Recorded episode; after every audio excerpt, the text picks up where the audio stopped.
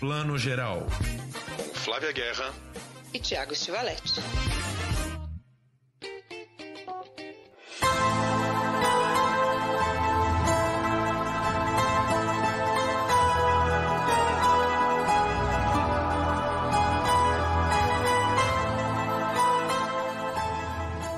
Bom dia, boa tarde, boa noite. Você que está ouvindo Plano Geral, seu podcast de cinema e séries. Hoje a gente fala entre, entre continentes aqui. Eu, diretamente de Veneza, do Festival de Cinema de Veneza, um dos nossos assuntos deste grande plano geral. O Thiago fala do Brasil, a gente vai falar da estreia do filme novo de Jordan Peele, Não Não Mole. Vai falar também, claro, do Festival de Veneza. Antes eu chamo aqui Thiago Estivaletti, meu companheiro de todos os programas da vida, né? Não só aqui do plano geral. Bom dia, boa tarde, boa noite, Thiago. Oi, Flavinha, bom dia, boa tarde, boa noite aí a todos os nossos ouvintes. Estou muito curioso aqui para ouvir sobre, sobre os filmes de Veneza, que eu vi que está uma seleção muito mais pop aí do que a de Cannes, do Festival de Cannes, que você também cobriu em maio. Mas vamos começar falando aqui dos filmes selecionados, assim, os finalistas, né? Os seis filmes finalistas que podem uh, ir para nossa vaga aí de selecionado do filme estrangeiro, né? A gente teve a lista aí de seis filmes que são A Mãe do Cristiano Borlan, filme que passou eh, em Gramado, aí, estrelado pela Marcela Cartacho, Uh, a Viagem de Pedro de Laís Bodansky, já em cartaz nos cinemas. Carvão, de Carolina Markovits, que está na seleção do Festival de Toronto, que acontece daqui a pouquinho. Marte 1, de Gabriel Martins, também em Gramado e também já em cartaz nos cinemas. Pacificado, do americano Paxton Winters, um filme rodado no Rio de Janeiro, né, no, no Morro do Pacificado, no Rio de Janeiro. E Paloma, do pernambucano Marcelo Gomes, diretor de, de cinema Aspirinas e Urubus. Uh, Flavinha, Dessa, dessas, desses seis filmes aí, como é que você vê essa seleção? Eu gostei da lista, sabia? Apesar de eu não ter visto vários aí ainda, né? Mas já ouvi falar que o Carvão é ótimo, não por acaso, né? Tá na competição de Toronto. A gente adora o cinema do Marcelo Gomes, então, né? Acho que com certeza bom o filme é. E eu amo o Marte 1, né? Também gosto demais do Marte 1. Eu gosto, eu acho que todos os que eu vi dessa lista eu curto assim. Eu achei uma, uma lista interessante. Aí é sempre aquele grande mistério, né, Tiago? Aquele exercício de futurismo que é o que é que o Oscar gosta, né? O que é um filme de Oscar? Que isso daí, gente, é mais difícil do que responder porque é o ovo ou a galinha, entendeu? Pois é, eu acho que é uma eterna luta de tentar superar uma certa falta de interesse deles pelo cinema brasileiro, né?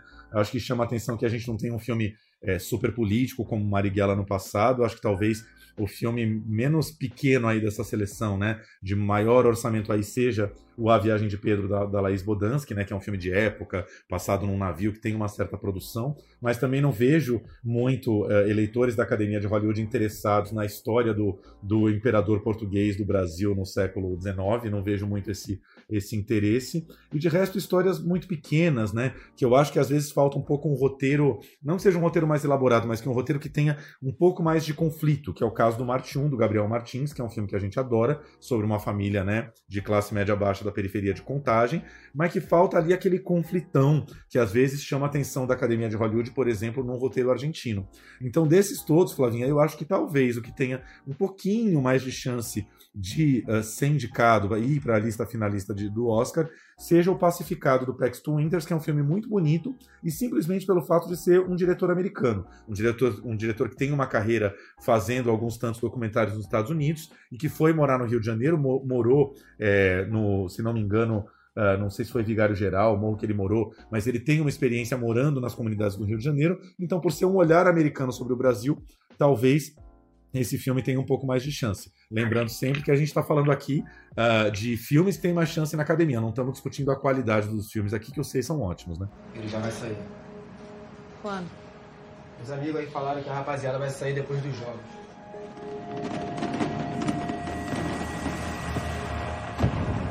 Quem que vai sair? A sua te falou não? O meu pai? Pergunta pra ela, pô. Ele vai voltar a controlar tudo de novo, né? Você sabe essas porra. Eu sei que a gente não vai precisar mais trabalhar. Ele pode voltar a continuar sendo dono do morro. Ó, eu não quero que tu fique aí toda cheia de esperança, entendeu? Porque ninguém sabe o que vai acontecer. Ah, relaxa.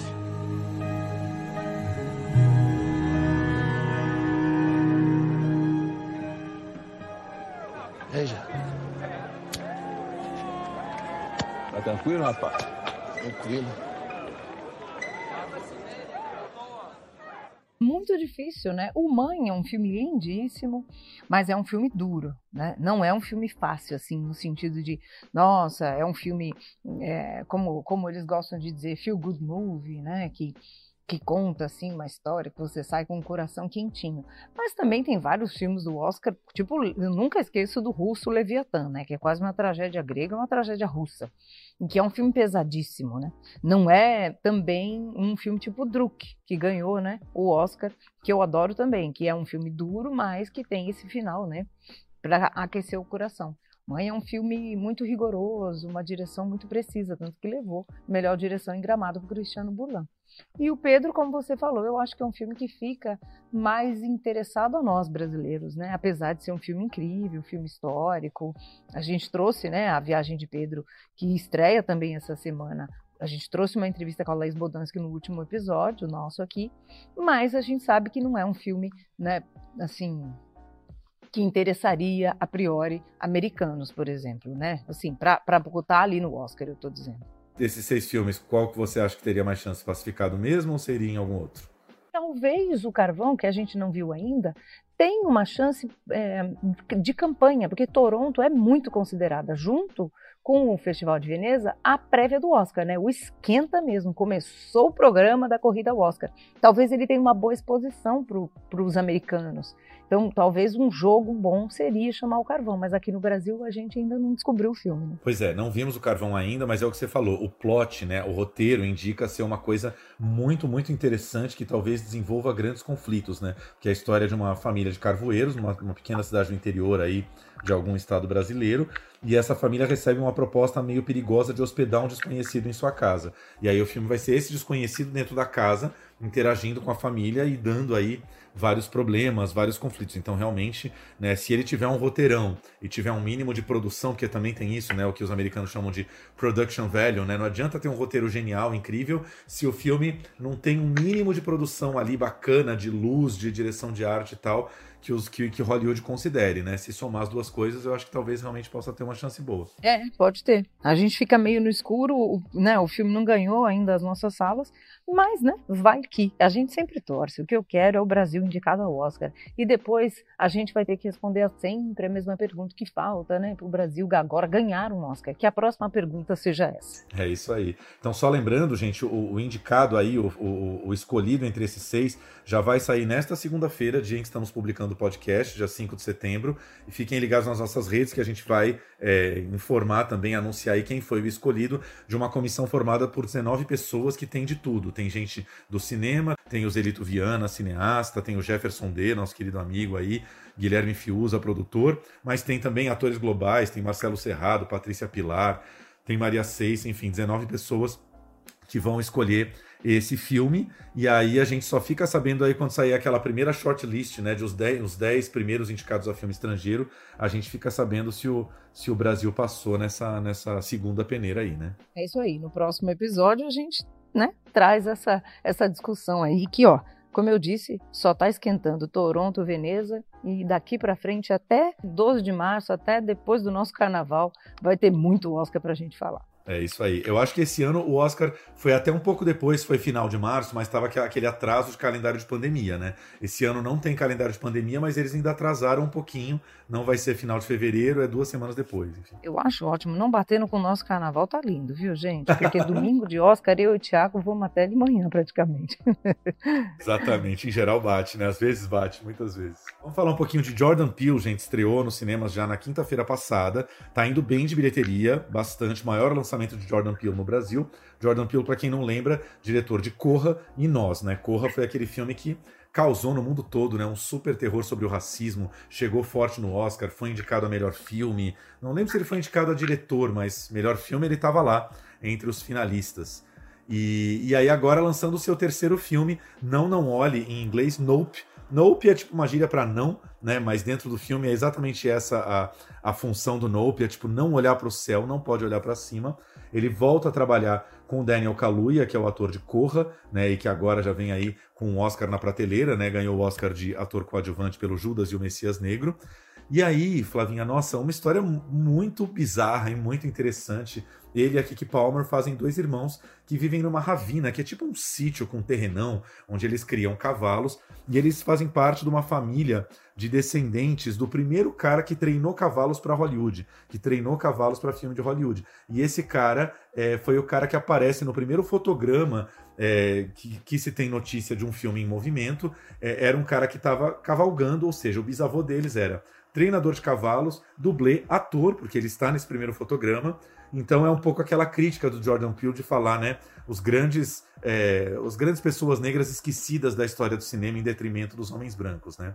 Isso é só um, um contextozinho rápido, mas o plot todo do filme vai ser: nessa ravina, eles começam a olhar para o céu e ver alguma coisa estranha. Pode ser um, um, um, um disco voador, alguma coisa extraterrestre, não se sabe o que é, também não vou dizer e eles ficam tentando uh, identificar e combater um pouco que eles sentem que isso pode ser uma ameaça. E aí eles vão se juntar às pessoas mais improváveis possíveis. Um dia eles vão numa loja de departamentos lá é, comprar um negócio, o menino que vende as coisas para eles também é super interessado em extraterrestres e se junta a eles. E a quarta pessoa que vai é, entrar no filme assim como uma figura meio misteriosa é o personagem do Steven Yeun. Steven Yeun é o ator coreano aí do Minari, né, que foi indicado ao Oscar pelo Minari que faz um cowboy desses que tem um rancho meio, meio parque de diversões, aquela coisa bem americana, né? Ele, atra... ele é um cowboy de atração num parque de diversões e ele foi ator mirim de uma sitcom, anos atrás, de uma sitcom de sucesso, onde também aconteceu uma cena de terror sangrenta envolvendo um macaco, um chimpanzé, que era ator dessa sitcom. Ou seja, toda uma salada, como você pode ver, é uma história toda rocambolesca, mas que o Jordan Peele tem aquele talento visual, ele vai misturando as coisas, a ameaça vem vindo, é uma ameaça que lembra um pouquinho, talvez, o do A Chegada, do Denis Villeneuve, mas numa pegada muito mais é, de ação e menos de suspense, como era o filme do Villeneuve. E aí, cara, vão acontecendo as coisas mais absurdas possíveis, mas o mais interessante é que o estilo visual do Pio ali é, é, super apurado, sabe? O jogo de cores do filme, enfim, é um filme muito bom para se ver na tela grande, é um filme que deve perder muito da gente ver na tela pequena. What did you see? It's big. It's in the cloud.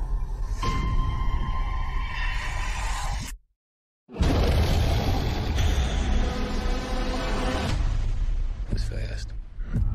I couldn't really see it. We need the shot. What shot? The shot. The money shot. Undeniable, singular, the, the Oprah shot. The Oprah shot? Can you swivel up? A little more? I mean, you guys aren't gonna tell me what's going on? Hell no. no. There's something out here, and you're the only person in the world that can get it on film. That cloud came up the goddamn inch. Did you see a UFO in that cloud? I saw it. Holy hell. Ah, pois é, eu tenho que correr para ver. Espero que quando eu voltar dessa maratona aqui ainda esteja nos cinemas, que hoje em dia a gente tem que dar muita sorte para um filme ficar pelo menos umas quatro ou cinco semanas para eu conseguir ver na telona. Tenho perdido vários filmes que eu acho que vale muito ver na telona, mas enfim, eu vou conferir de qualquer jeito, porque o, Jordan Peele acho que é um dos diretores contemporâneos mais interessantes e mais relevantes, né, Thiago? A gente tem que falar dele. Porra, a piada, né? Piada de tio. Adoro. Não, eu acho que dá sim. Você vai voltar, talvez não esteja nos horários nobres, mas acho que não vai ter sido varrido dos cinemas, vai estar em cartaz ainda. E teve isso que você falou, né? Que nos Estados Unidos, assim que o filme foi lançado, ele foi lançado já há algumas semanas. Ele está chegando no Brasil com um certo atraso. O primeiro comentário que os mais cinéfilos twitteiros fizeram era.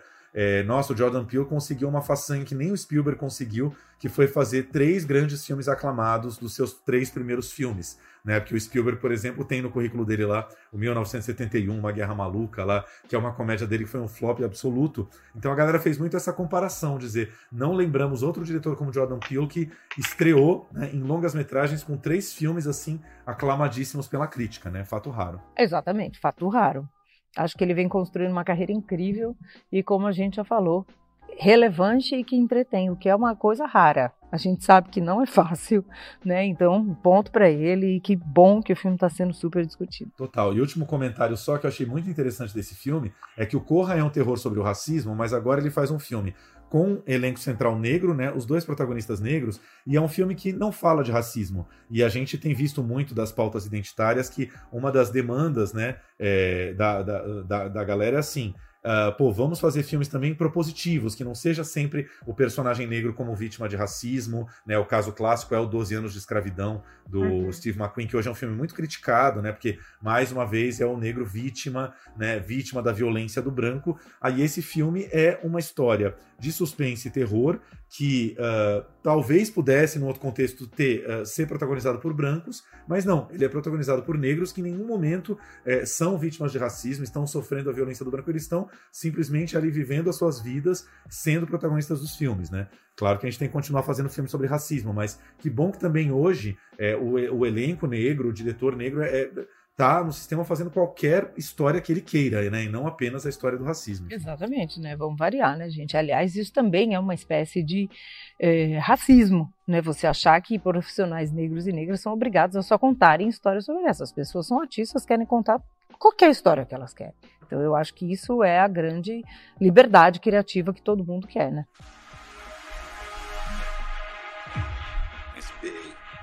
Feel bad. They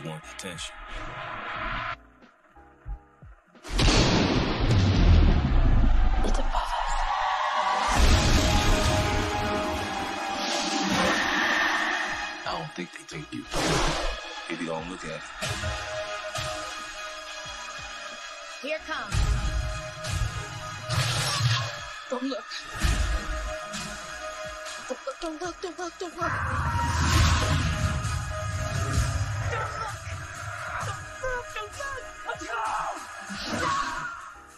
É isso aí, com certeza. Então fica a dica. Não, não corre, continue em cartaz nos cinemas. A gente vive fazendo esse apelo chato, mas vamos fazer mais uma vez.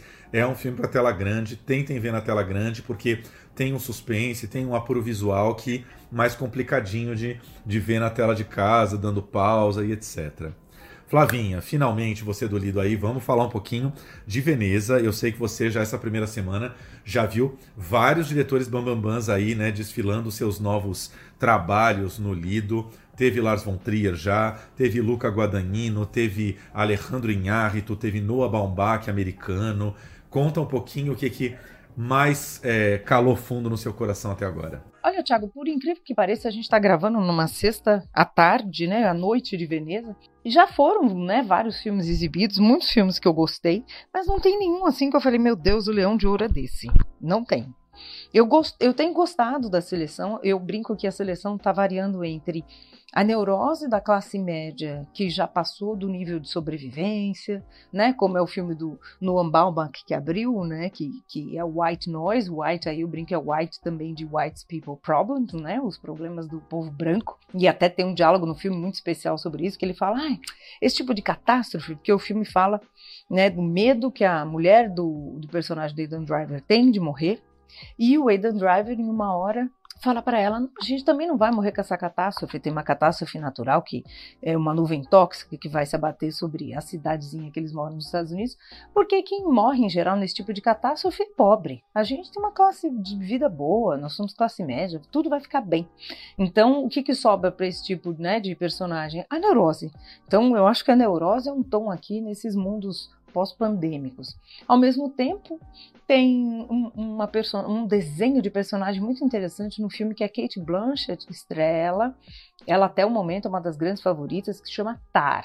Tar é a Lídia Tar, a primeira maestro mulher a conduzir a Filarmônica de Berlim, que é a orquestra mais prestigiada do mundo. Só que ela é uma mulher lésbica. Em determinado momento, não vou dar muitos spoilers aqui, ela é acusada de assédio sexual. Né? Então, o filme traz essa questão do, do que a gente chama de cancelamento, do assédio, do, do abuso de poder por uma personagem mulher. Eu achei meio curioso. Eu gosto do filme. O filme é bem clássico, assim, nada, nada. Três horas, gente, devia ser proibido, devia estar no regulamento. Filmes com mais de duas horas não entram, porque tá tudo com três horas esse ano. Eu acho, ela perdeu um pouco para mim quando ela disse na coletiva de imprensa que coisa louca, ela não tinha pensado, escolheu esse filme não necessariamente por esse Tom, claro que não, escolhe porque é uma grande personagem, mas não tinha se dado conta, até começar a dar entrevistas, que o núcleo do filme todo é feito de mulheres, que é um universo muito né, feminino e que trata muito desse assunto também né, com as mulheres em questão. Eu achei não é possível que a pessoa desenvolve um filme de três horas, um mergulho tão profundo numa personagem e ela não se deu conta de questões como essa, sabe? Eu achei meio assim, tá muito ensaboada. Kate Blanchett não quer tocar em temas sérios, sérios eu quero dizer polêmicos. Mas enfim, ela é grande candidata aí a melhor atriz até o momento. A política mesmo. E o filme é dirigido pelo Todd Field, que fazia muito do, tempo, né, que não fazia nada. Eu me lembro dele no Little Children, Pecados Íntimos. E ele, ele, ele é bem interessado mesmo, né, em histórias que trazem esses pecados íntimos, essas questões íntimas de figuras, né? É, duas coisas. Curioso você falar isso, porque o Todd Field já tratava de um negócio de pedofilia ali em Pecados Íntimos, e pelo que você está falando aí, tem um lance da Kate Winslet ser acusada de assédio. E lembrei também, por ela ser acusada de assédio, de um filme onde ela já era acusada disso, que é aquele filme é, o Nota sobre um escândalo, né, dela com a Judy Dent, lembra que ela era uma professora da, do professora meio do primário ali, que começa a ter um TTT com um menino novo, um menino de 14 ou 15 anos, lembra disso? Ela já era acusada de assédio naquele filme. Pois é, tá vendo? Complicado, né? Não é fácil a gente tratar desses personagens e, e, e falar que nem se deu conta, né? De que era exatamente sobre isso, é uma grande mulher, etc. É, enfim, eu acho que ela tá fugindo de polêmicas. Ela mesma falou na coletiva, por exemplo, Carol, em, em que Carol, né, ela faz, né, ela vive um romance homossexual, né, com outra mulher, claro, e ela diz, ai, eu, Carol, eu nem tinha me dado conta também, eu só, eu entrei no projeto porque era também uma grande personagem. Eu acho muito improvável. Pois é, não, é, é complicado, assim, é chegar, é, isso é chegar despreparada numa coletiva, né, sabendo as perguntas que podem vir num momento em que só se fala em cinema das mulheres, protagonismo feminino, enfim, complicado. The global pandemic has had an enormous impact on our world, our culture, and our very belief systems. But there are other kinds of plagues that visit us. And whom the gods would destroy, they first make mad with power. The mills of God grind slowly and exceedingly small. The bee fertilizes the flower it robs.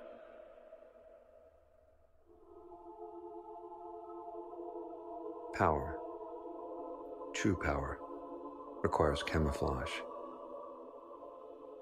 And if you want to don this mask, dance this mask, you must sublimate yourself and your identity. You must, in fact, stand in front of the public and God.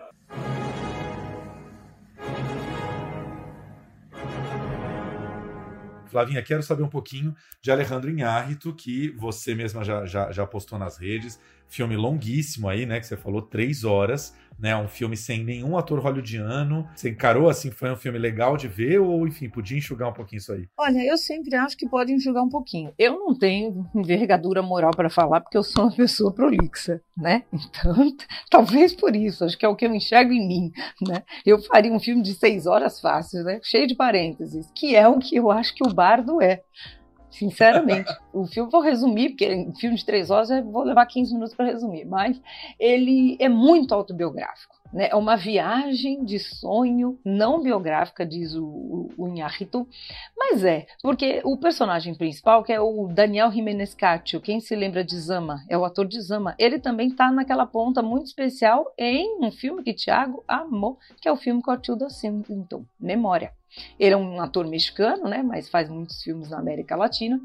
E ele ele faz um jornalista que se tornou documentarista, escolheu viver nos Estados Unidos e criar os filhos dele lá, só que ele é mexicano, está prestes a receber um prêmio pelo jornalismo independente, como se fosse um, um, um prêmio Pulitzer, o Aletea se chama, do jornalismo nos Estados Unidos, mas volta para o México por um período para ser homenageado pelo Sindicato de Jornalistas no México. Então o filme tem um quê de Amacor, oito e meio, sabe? É muito feliniano. Eu identifiquei isso muito rapidamente quando eu estava assistindo, e o Inhárrito citou, citou Fellini, Buñuel, Jodorowsky, Roy Anderson, para quem conhece também, são todos diretores que criam sonhos, né, que criam coisas surreais no cinema deles. É isso que o Inharrito faz aqui, todas as memórias dele, as, as viagens, né? Então, assim, o filme é muito onírico, ao mesmo tempo tem um pé no chão muito forte. E são as veias abertas da América Latina, a história do México, exploração.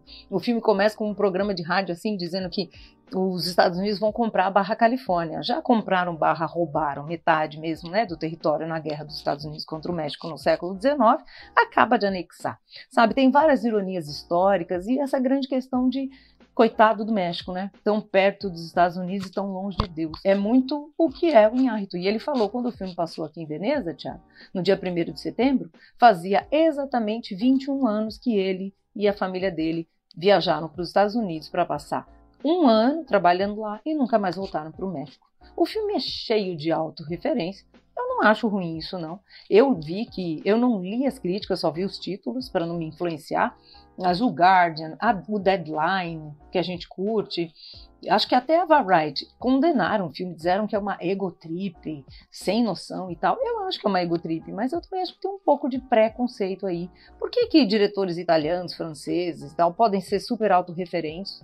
Na sua obra e o Inharrito não pode. Com certeza. Coisas que não dão direito para a gente latino-americano de ser, com certeza. Vamos ouvir aqui um pouquinho o Tiago Inharrito falando justamente disso, dessa questão toda, desse aniversário de 21 anos dele ter imigrado para os Estados Unidos e nunca mais voltado, e também dessa sensação do que é ser de fato. O que, que é um país? O que, que é o México?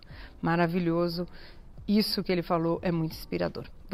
Sí, eh, eh, hoy, hoy eh, curiosamente es un aniversario para, para mi familia y para mí. El primero de septiembre del 2001 dejamos México y nos fuimos a vivir a Los Ángeles, a los Estados Unidos. Y, y durante esos, para nosotros cuando salimos hubo una gran ilusión y muchos planes eh, y pensábamos irnos por un año, pero pasaron 21. Y, creo que ese evento es fundamental eh, para el origen de esta película, porque lo que más eh, se hace presente cuando uno deja su país es la ausencia de ese país, se hace presente todos los días, de una forma distinta, y por eso digo que México es no es un país, sino es un estado mental para mí. Y creo que cada nación, cada país es finalmente un estado mental. Son las historias que nos han contado, que nos contamos de nosotros mismos, pero cuando uno toma perspectiva y distancia y tiempo, eh, e-, esas historias, esos estados mentales empiezan a disolverse, a transformarse, y es parte de la exploración de esta película, una interpretación de, de, de, esa ausencia y de cómo cuando uno regresa de nuevo, como me pasó cuando estaba filmando la película, eh, como un espejo, fue como encontrar a un nuevo amigo que fue eh, de una forma y nunca quizá lo fue, pero lo encuentro distinto y la gente me encuentra a mí también distinto porque muchas cosas han pasado. Ô Flavinha, é, O Bardo, eu sei que é um filme da Netflix, né? Tá previsto aí para estrear no final do ano da Netflix. Queria passar de Netflix para a MUBI e te perguntar de uma série da MUBI, primeira série eu acho que a MUBI vai exibir e que teve seus primeiros episódios exibidos em Veneza, em Veneza. Lars von Trier voltando, gente, Lars von Trier aí o, o grande, o polêmico, o controverso Lars von Trier, Ninfomaníaca, Melancolia, tantos filmes, né, Anticristo voltando aí com O Reino, que é uma série dele dos anos 90, que ele estreou, se eu não me engano, em 1995, fez uma segunda temporada em 97 e agora, 25 anos depois, aparece aí com uma terceira temporada, uma série toda passada num hospital psiquiátrico. Como foi a passagem aí de Lars von Trier em Veneza? Ai, gente, eu amei, eu adorei. Lars não, não esteve aqui, né? Não tá muito o bem. O filme, só a série, enfim, só a série. Exatamente. Mas o, o elenco, sim, eu adorei eu, olha, a gente tem que admitir, gente, o Lars é um dos gênios do, do cinema e do audiovisual contemporâneo. Ele nunca faz a mesmice, né? Você pode até odiar, Mas ficar indiferente você não fica. Essa série lá, né, lá atrás, ela, como você falou, a terceira temporada, eu vi a primeira temporada e tal, a segunda ela era, ela tinha um quê de Dogma 95, sabe? aquela câmera na mão, tal, não sei o quê, muito, muito vai e vem, muito zoom e tal, porque se passa dentro de um hospital, que é o Kingdom, né, o Hospital do Reino, que existe mesmo ali, um ultra hospital na Dinamarca. Então, todas essas, essas subtramas, né, tramas palacianas de um hospital. Aqui, nessa nova temporada, tá muito mais claro, mais bem iluminado, mais estável. Mas a loucura e a viagem do Lars continuam. E tem muito humor. Os filmes dele não tem tanto humor assim. A série é, é irônica, é sarcástica, é engraçada, tem humor do absurdo. Não, não, e também tem um quê de surreal aí. Eu curti pra caramba. Eu sou fã do Lars, não, não tem muito o que falar. Eu acho que foi uma das coisas mais criativamente ousadas, sabe? Com um cara de autor que eu vi até o momento. Måske er det blevet for meget med hovmodet og den konsekvente fornægtelse af det åndelige. For det er som om kulden og fugten er vendt tilbage. Små tegn på træthed er begyndt at vise sig i de ellers så solide og moderne bygninger. Ingen levende ved det endnu, men porten til riget er begyndt at åbne sig på ny.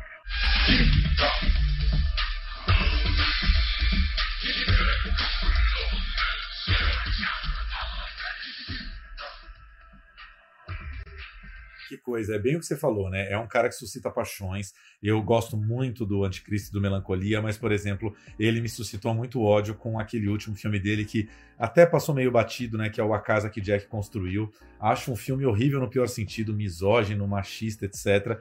Mas é o que você falou, tem uma, uma, uma, uma potência ali para criar imagens que ninguém mais cria, né?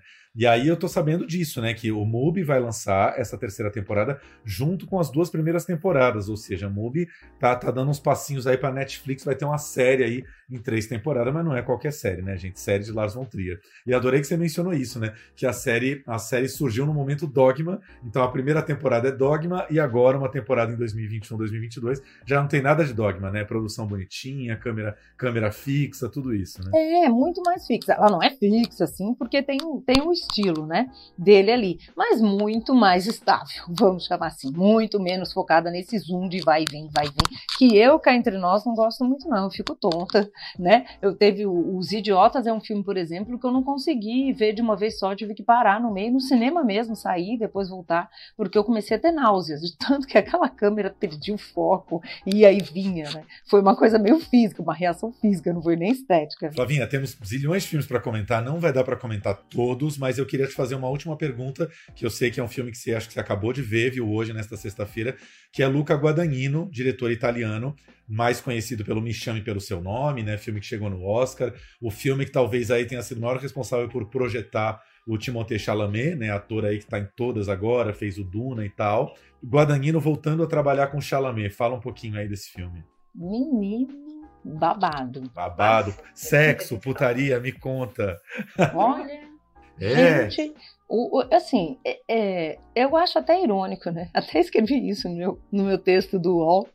Que coisa irônica que é a vida, né? Porque depois de M. Hammer estrelar junto com o Timothée Chalamet, Me Chame Pelo Seu Nome, que é um filme, né? É, sobre a descoberta do amor, etc, etc e ser acusado de violência sexual e práticas nada né, ortodoxas, incluindo canibalismo, lá vem Luca Guadagnino com uma história sobre o quê?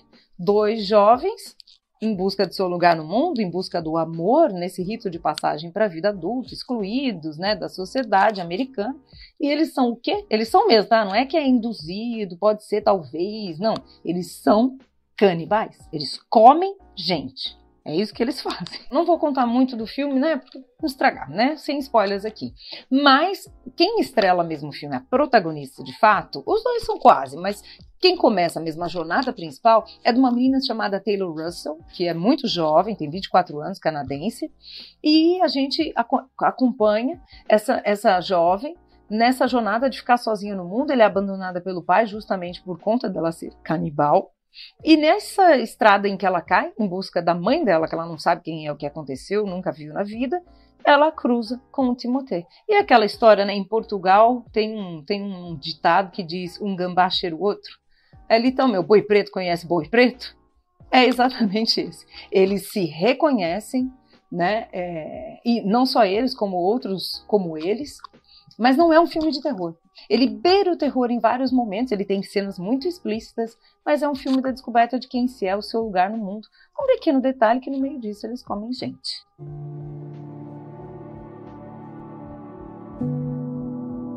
You don't think I'm a bad person.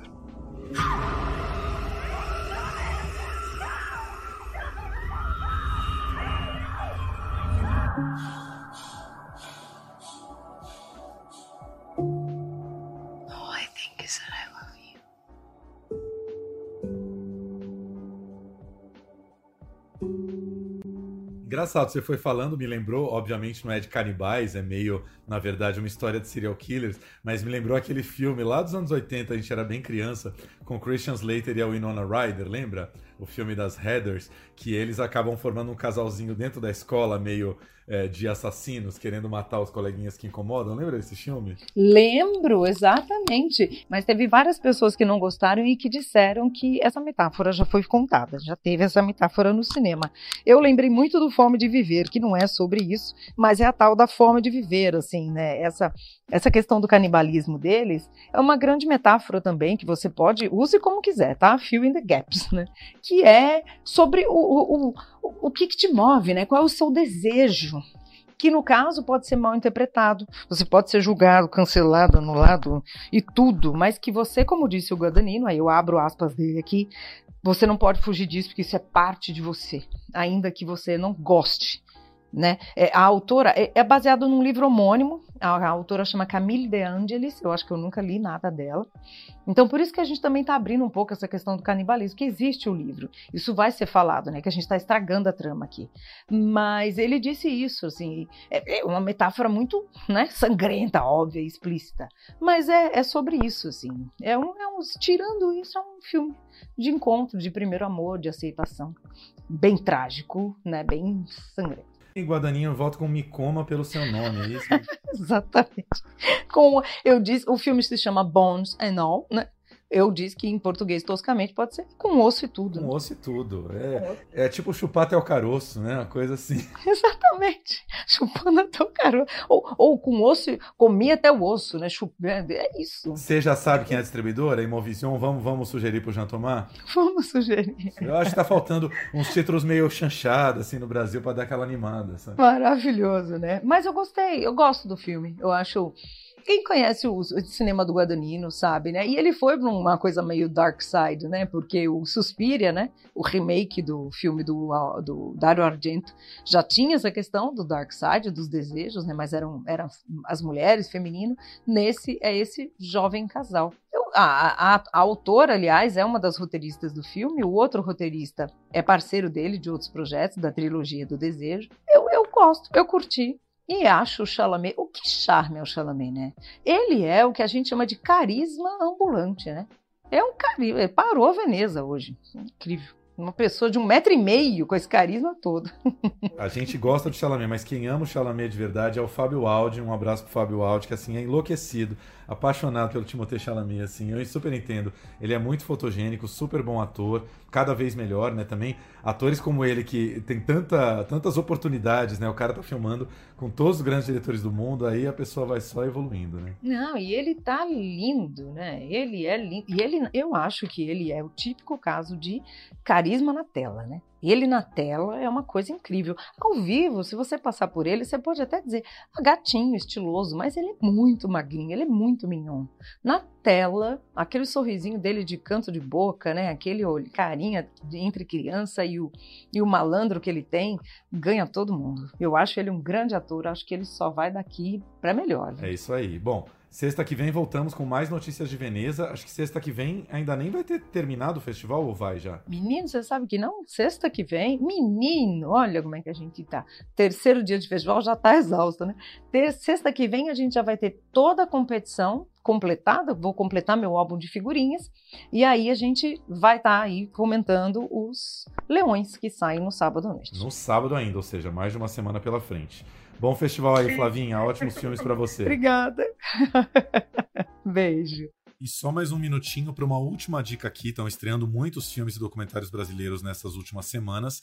E a gente vai falar um pouquinho sobre Aquilo que Eu Nunca Perdi. Ótimo título, né? Aquilo que Eu Nunca Perdi, que é um documentário sobre Alzira E, que muitos de vocês devem conhecer como Alzira Espíndola, uma grande artista da cena de MPB aqui de São Paulo, né? Irmã de TT Espíndola, né? Artista que foi muito pop nos anos 80. A Alzira é nascida no Mato Grosso do Sul, tem uma carreira lindíssima, chegou em São Paulo nos anos 80 e tem vários compositores e parceiros. Hoje ela usa esse nome, Alzira E, e é um documentário que dá conta aí dessa carreira, da carreira dessa dessa artista tão prolífica e tão talentosa. A gente vai ouvir um, um, agora um pouco a Marina Tomé, que é a diretora desse documentário que estreia na próxima quinta-feira, dia 8 de setembro, e venceu o festival Inedit Brasil em 2021. O Inedit aquele festival é, que, que mostra apenas filmes e documentários sobre o universo da música. Vamos ouvir então um pouco a Marina Tomé falando sobre Alzirae e o filme Aquilo que Eu Nunca Perdi. Olá, Thiago. Olá, Flávia. É um prazer estar com vocês aqui no Plano Geral. Bom, conheci a Alzira há mais de 15 anos, né? Através do poeta Ruda, parceiro de Alzira. E já comecei a filmar os shows, já fiquei assim vidrada nessa artista tão singular, né? Assim, mãe, compositora. Ela vem de Campo Grande, né? Da família Espíndola, família maravilhosa, genial de artistas, que já tinha uma arte totalmente de vanguarda, experimental, psicodélica, com folk, né? Com rock, né? Uma coisa assim que já veio desse Mato Grosso, mas já veio com essa autoria, né? Uma coisa autoral dessa, dessa família Espíndola e ela também tocava com Amir Sater, né? Toda essa, essa, essa gama dessas pessoas é, desse momento, né? Do país, de folk, a Renata Teixeira. E aí, quando ela veio para São Paulo, na década de 80, né? Veio com o TT, veio para tocar com a Almir também. Ela já tem esse encontro com essa vanguarda paulista, né? Itamar Assunção, Arrigo Barnabé. É, e a partir daí é isso. Eu acho que Alzira E, né? O nome já diz Alzira E, é sempre Alzira e, e um parceiro, né? Então, Acho que o que torna ela tão singular são essas parcerias, né? esses encontros, né? Ela hum, depois é, compõe com os meninos né, do corte da banda dela de rock and roll, né? Que são os meninos do Bexiga 70, que é a banda de rock dela, que ela toca baixo hoje. É, Ney Mato Grosso gravou músicas dela, Zélia Duncan gravou músicas dela. Então, muito, é, muitas pessoas realmente ficam apaixonadas pela arte de Alzira. Eu preciso desse tesão para subir no palco. Senão eu fico em casa. A gente se conheceu e a Alzira me mostrou umas músicas que depois eu comecei a gravar. Volta e meia eu tô cantando a música dela. Eu, meu trabalho e minha família é uma coisa só. Eu acho que isso é uma coisa assim já do Brasil, né? Essa coisa de famílias musicais. O Lírio, na verdade, começou com esse movimento todo mundo compor. Eu e o Geraldo retornamos e a Alzira e a TT ficaram, elas viraram paulistanas, né? Eu tinha 24 anos, aí o Almir me convidou para vir para São Paulo trabalhar com ele. Aí eu peguei minhas quatro crianças e vim. Moedas de ouro e prata. Eu era a Alzirinha que cantava suave, delicado. Agora eu canto porrada e só recebo carinho. É um assunto. É que quando você vem pro mundo para cantar, você tem que cantar. A Alzira veio pro mundo para cantar.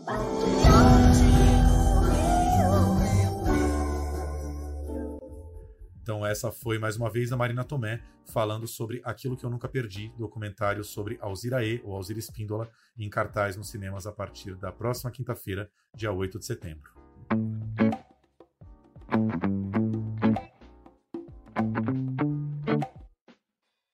E a gente agora tem o prazer de falar com três grandes atores de teatro e também da televisão Antônio Fagundes, Valderez de Barros e Ilana Kaplan. Eles estão no elenco da série Independências, assim mesmo, Independências, no plural, uma minissérie de Luiz Fernando Carvalho para a TV Cultura, que, como o próprio nome propõe, uh, é uma nova investigação, uma, uma recontação da nossa história da independência, com todos os personagens nobres, obviamente. Fagundes vive é, o imperador Dom João VI, Valderes de Barros vive sua mãe, Dona Maria a Louca, né, ou Dona Maria I, e Ilana Kaplan vive a famosa Carlota Joaquina, mãe de Dom Pedro I e mulher de Dom João VI. O elenco é, inclui outros nomes maravilhosos, como Gabriel Leone fazendo Dom Miguel, Daniel de Oliveira fazendo o Dom Pedro I, e ainda a participação de cantoras como Fafá de Belém, Margarete Menezes, enfim.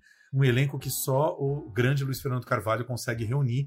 Luiz Fernando Carvalho, como a gente lembra aí, que foi diretor de grandes novelas de ritmo mais contemplativo na Globo, como Renascer, O Rei do Gado, grandes séries e minisséries, né? Como Os Maias, A Pedra do Reino, a mais recente Dois Irmãos também com o Fagundes, e que também teve seu contrato de prazo longo encerrado na Globo, né? não tem mais contrato com a Globo, então agora está focando seus trabalhos mais no cinema e na televisão com esse projeto para a TV Cultura. No cinema ele está nos devendo aí um filme que ele rodou já há bastante tempo, acho que há uns três anos mais ou menos, que é uh, A Paixão Segundo GH, da Clarice Lispector, estrelado pela Maria Fernanda Cândido, um filme que está é, para ser lançado aí, ainda está na gaveta e a gente está aguardando. Mas a gente conversa agora com Antônio Fagundes, a grande Valdeires de Barros, né, viúva de Plínio Marcos, né, uma grande atriz de teatro, e com Ilana Kaplan, sobre a série Independências, que estreia nesta quarta-feira, dia 7 de setembro, às 10 horas na TV Cultura. Toda quarta-feira, às 10 da noite, um novo episódio da série de Luiz Fernando Carvalho. Vão ser 16 episódios no total. Nesse papo, o Fagundes fala um pouco sobre a figura do Dom João VI, que ele investigou bastante, né? Fagundes, como muita gente deve saber, é um grande leitor, né? Lê e devora tudo que é livro que vê pela frente. Então foi fazer sua própria pesquisa sobre Dom João VI e fala um pouquinho sobre essa nova visão um pouco mais crítica da independência que o Luiz Fernando Carvalho tentou trazer, é, dando voz na série também aos escravizados que chegaram ao Brasil. A série, pelo menos no início, ela é narrada em Quimbundo, por exemplo, na personagem da Isabel Zoá e dando voz também ao, aos vários indígenas que foram exterminados, né, continuaram a ser exterminados nessa época no Brasil, com vários trechos da série em Tupi-Guarani. Vamos então ouvir agora Fagundes, Valdeiras de Barros e Lana Kaplan conversando com a gente aqui no Plano Geral. Primeira pergunta, queria saber é, se como é que foi o começo da preparação, se vocês se reuniram com o Luiz Fernando e, e conversaram um pouco sobre história, sobre a visão de cada personagem? Vocês tiveram um pouco esse momento de conversa, ou entre vocês ou com ele? Nossa, longos momentos, né? eu acho que a Ilana e a Valderez podem falar mais sobre isso do que eu. A Valderez também não, não participou muito, né? Da, da, é, nós dois, nós pela, pelos cabelos brancos, eles nos permitiram não participar de, mas a Ilana, que ainda não tem cabelo branco, pode falar sobre isso. É, a gente fez a prepara... a gente fez leituras, né? Sim. Nós três, mas a, a gente teve o... uma preparação mesmo física, de voz, de corpo, Sim. de improvisações, assim. Isso foi muito interessante para a construção de cada personagem, assim. O que o Luiz Fernando deu, pelo menos para mim e para o Fagundes, uh, que foi muito bacana, que ele não queria nem que a Carlota nem o Dom João ficassem com esse estigma da caricatura, porque durante muito tempo as pessoas desenhavam eles, né? Ah, o Dom João só come coxinha, faz nada. Ah, a Carlota é uma louca que bebe, fuma e grita. Então, assim, não. A gente se aprofundou nos personagens porque são pessoas muito interessantes e foram muito mais importantes do que esse desenho rascunhado. E né? essa, essa caricatura é, com que montaram o Dom João, naturalmente era uma coisa pejorativa, uma coisa para destruir, digamos assim, a imagem dele como monarca, mas ao mesmo tempo escondia um, um, lado do Dom João que a gente deixou de saber porque ele era sempre muito engraçadinho. Né? que era o fato dele ser um exterminador dos povos indígenas, o fato dele ser escravagista, ele decuplicou a entrada de escravos no Brasil quando ele veio para cá.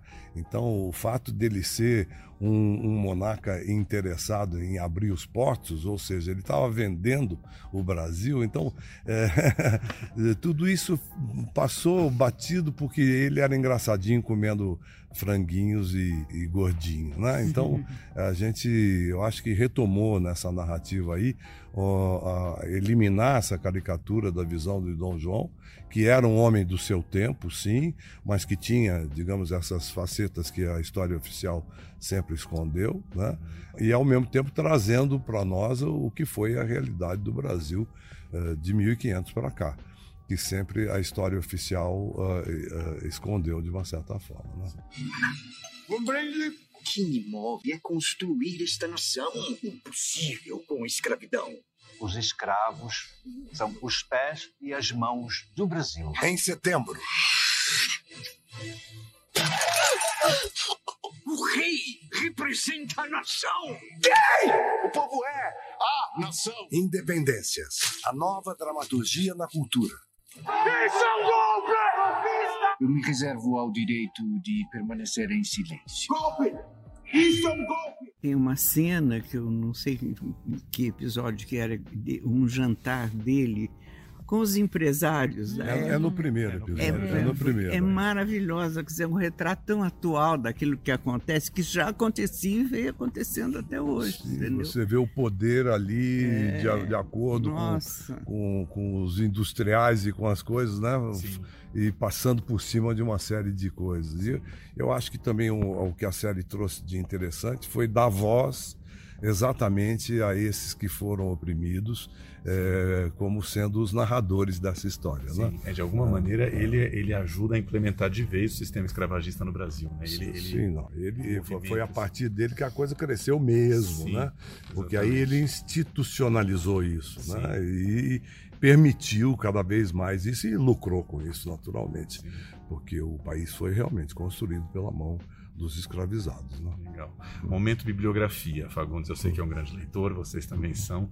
É, leram alguma coisa, foram atrás de alguma, algum livro sobre independência, quiseram? Eu li, eu li, eu particularmente li um livro sobre Dom João VI, escrito por dois portugueses. Uhum. Que é uma coisa bem interessante, porque eles realmente tiraram esse lado caricato do Dom João e analisaram o Dom João como estadista. Então, isso me ajudou muito no sentido de, de eu também apagar essa visão, porque eu, eu, fui, eu fui criado com ela. Né? Na escola a gente via lá os desenhos do Dom João VI, da Carlota Joaquina, hum. da Dona Maria Louca, e aí de repente você fala assim, era tudo uma palhaçada? Não, não era. Né? Ele foi o único o único monarca que conseguiu escapar de Napoleão, o próprio Napoleão reconheceu isso, né? trouxe para o Brasil de, de alguma forma uma, outra, uma outra visão de mundo que o Brasil não tinha até 1800. Né? Bem ou mal, ele, ele fundou a imprensa no Brasil, bem ou mal, ele abriu a faculdade de medicina, bem ou mal, ele, ele abrindo os portos, ele fez o Brasil se relacionar com o mundo, antigamente era só com a Inglaterra. Então, é, esse lado estadista, digamos assim, do Dom João, que a gente conhecia pouco, eu conheci através desses dois portugueses. É, eu também li um, um, livro sobre a Dona Maria, porque a gente conhecia-se quem é a Dona Maria Louca, e só ponto, sabe? A loucura dela era mais conhecida do que ela. Estava tentando me lembrar eu o nome da autora, tentando. não me lembro. ela existia antes de ficar louca, sabe? Quer dizer, ela foi uma rainha, tanto que ela é muito querida na memória do, dos portugueses. Tem um teatro com o nome dela lá. É, pelo menos o teatro tem. Para mim foi muito muito legal. Eu só li esse livro assim com aquilo que me interessava, é situar ela de, de uma outra maneira. E acho que aí mas aí eu quero voltar àquela, àquela primeira questão que você colocou, uhum. os nossos ensaios. Uhum. Eu tive assim o privilégio de ficar o tempo todo é, ensaiando com a Agnes. Uhum canto lírico, eu cantava canto gregoriano, entendeu? Sim. Que provavelmente foi, eu não vi o episódio ainda, uhum. foi tudo editado e sumiu. Mas eu me diverti imensamente. Aprendeu Foram meses, eu e Agnes, e Agnes, assim, é uma, uma mulher excepcional, sabe? Ela faz você cantar, faz um registro que eu nunca tinha conhecido da minha voz. Sim e foi fantástico, eu me diverti, eu e ela ficamos amigas de infância. Sabe, foi maravilhoso. E eu sempre dizia, vai cortar tudo, Agnes. Vamos, ah, vamos aproveitar. Mas não quero nem saber. Foi maravilhoso. Maravilhoso. Eu li também, li umas coisas da Carlota, li, eu não lembro se é esse nome mesmo, são As Aventuras do Imperador, né? Que é um, é um livro, um clássico. E a gente teve também a oportunidade de ter algumas palestras, né, com a Lilian Schwartz, com a Inaê, que também é colaboradora. Sim. E então foi muito interessante ver também a, a, visão de historiadores assim sobre a importância da Carlota. A Carlota, se a gente for pensar aqui em 1800, né, foi uma, uma mulher à frente do tempo dela, porque uma pessoa que queria o poder na forma como ela queria. Ela falava várias línguas, ela enfrentava um universo masculino mesmo não tendo aquela voz que todas as mulheres tinham, ela não tinha medo daquilo. Então, ela é uma figura muito, muito importante, assim, muito interessante, assim, foi muito bacana de fazer. E para mim, assim, como, como a Valderes falou, eu acho que como atriz foi um exercício muito diferente, porque eu mergulhei num universo trágico que até então eu não tinha mergulhado no audiovisual de, assim nunca. Sim. Então foi um exercício fantástico assim. Agora é importante dizer, a gente está falando aqui cada um lê um livro, não é Hum. verdade. A gente vem lendo Vem, isso é. ao longo da vida, né? A gente já leu os É. Laurentino Gomes, Isso, o Eduardo é. Bueno, né? É, é, que caiu no colo pra fazer a Não, série, mas a é o gente já- último, né? Mas é muito importante isso que É vocês isso. duas estão falando, que a gente está num momento de releitura, principalmente do, do, do- do machismo, do quanto a própria Uhum. história foi construída num prisma machista. E a gente também tem uma, uma coincidência aí que o nosso cinema retomou com a comédia da Carla Camurati, que é uma comédia, né? Uhum. Com os personagens histriônicos e tal. Sim. Mas é isso que vocês falaram, né? É, Dona Maria, a louca, né? Quantas mulheres até hoje são chamadas de Uhum. loucas e rotuladas dessa maneira? E Carlota Joaquina, a ninfomaníaca, né? A É. insaciável do sexo. Como, como a gente é, fixou essas coisas, né? Desde É, criança. e eu acho que muitos eh, livros e até até então que as pessoas vêm revisando a história, né? eh, as pessoas colocaram mesmo a Carlota, porque acho que a própria corte queria assim, esculachar mesmo com Sim. ela. Então, acho que falava, ah, é manca, é louca, bebe, fuma, não sei o quê, essa aí não presta pra nada. Mas ela era uma estrategista. Ela tentou muito passar a perna neles. Tentou, muito. tentou. Até o final da vida ela tentou. Dizem, inclusive, que foi ela que matou o Daniel Dizem, Sexto. dizem, é, agora que descobriram que ele morreu envenenado, é. tem um, uma corrente que acha que foi ela. Então, Sim. realmente. Fagundes, tantos anos de Globo, esse projeto agora na cultura.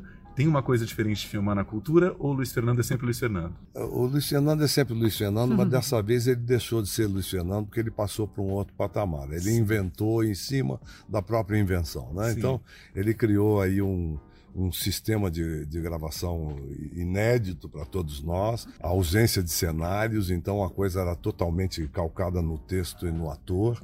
E o Luiz Fernando é um grande observador do trabalho do ator, isso é uma coisa que sempre me comove muito em todos os trabalhos que eu fiz com ele. Ele vê o trabalho do ator, ele entende do trabalho do ator e ele respeita muito o trabalho do ator. Então o, o ator passa a ser um co-criador eh, do trabalho dele exatamente por, por ele dar essa liberdade. Então, isso é uma coisa fabulosa que a gente tem que dizer dele e eu acho que o resultado sempre aparece, né? Sempre aparece de uma forma ou de outra. É o sexto ou sétimo trabalho que eu faço com o Luiz Fernando e ele sempre dá muita liberdade para o ator também. Então a gente pode arriscar, a gente pode errar e eu acho que isso é maravilhoso, você poder errar na televisão. Porque A televisão é aquela coisa que vai tudo certinho para o ar, né? Não, de repente nós podemos errar. E esse erro não significa que esteja errado. né? Então, isso que eu acho que é bonito. Fora dos padrões, Não, né? completamente. Então, e isso junta também com um pouco da história da TV Cultura para mim. Eu, eu sempre fiz muitas coisas na TV Cultura. Em 1969, a TV Cultura tinha acabado de ser inaugurada e eu fiz o teleteatro lá, dirigido pelo Alfredo Mesquita, com a Miriam Muniz e o, e o Elias Glazer. Eu- Uma tradução, uma tradução, não, uma adaptação de um conto do Dalton Trevisan, chamado A Sopa. Eu tinha 20 anos e eu já estava na TV Cultura. Então, a, a volta para a TV Cultura, para mim, é sempre uma coisa muito boa, porque eu acho que a TV Cultura também tem um, um aspecto muito interessante na telecomunicação, que ela é uma ponta de lança de experimentalismo. Né? Ou seja, o Abujan sempre falou uma coisa que eu gostava muito, que a TV Cultura era para ser copiada. Né? que não era para copiar ninguém, era para ser copiada. E, e é com esse trabalho, eu acho que a gente está batendo esse martelo definitivamente. Né? Com certeza.